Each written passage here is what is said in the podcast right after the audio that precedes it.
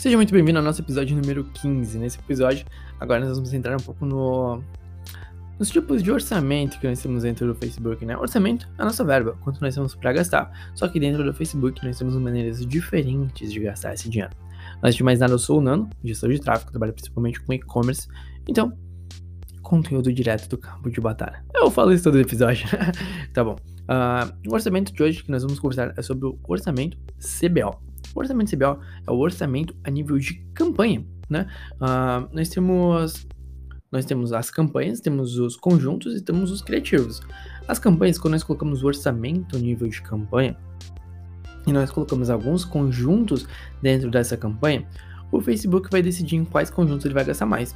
Ou seja, ele vai ver que o conjunto número 1 está trazendo mais resultado, ele vai gastar mais dinheiro ali dentro.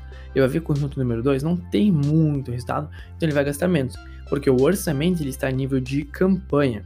Então, dessa maneira, nós não temos um controle muito grande da, do valor investido nos conjuntos, quando nós temos muitos conjuntos dentro das campanhas, né? Nós estamos testando vários públicos lá dentro, vários públicos de talvez de interesse, públicos de envolvimento dentro da campanha. Então nós não temos controle.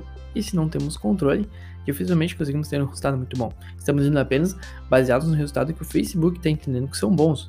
E isso é um pouco ruim do meu ponto de vista, né? Tomar uma água, né? Porque tem que se hidratar.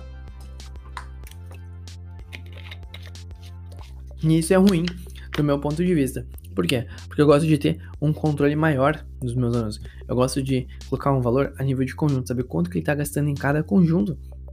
Eu quero saber quanto ele está gastando.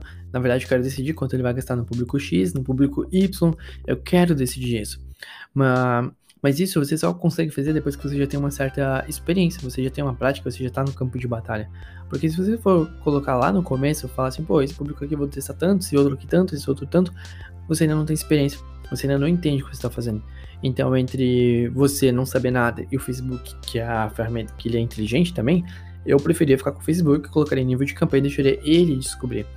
Obviamente que dentro desses conjuntos, dessas campanhas, né? Você tem a campanha e depois você tem os conjuntos dentro, né? Você tem uma campanha e dentro da campanha você pode colocar vários conjuntos.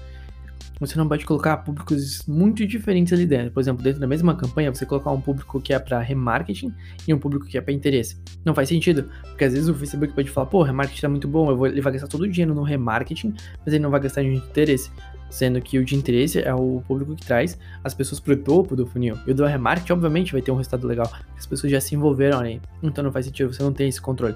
Então, pelo menos, cria as campanhas separadas. Cria uma campanha para público de interesse, público frio, cria uma campanha para envolvimento, site, por exemplo, uma campanha para envolvimento, rede social, e você vai testando. Em breve eu vou mostrar bem na, na prática como você pode fazer isso.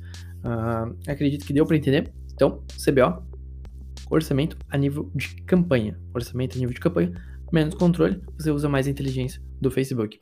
Bom, convido você a me seguir, seja no Instagram, seja no Spotify, seja aí nas plataformas de áudio, que em breve vai ter um próximo episódio. Valeu e até mais.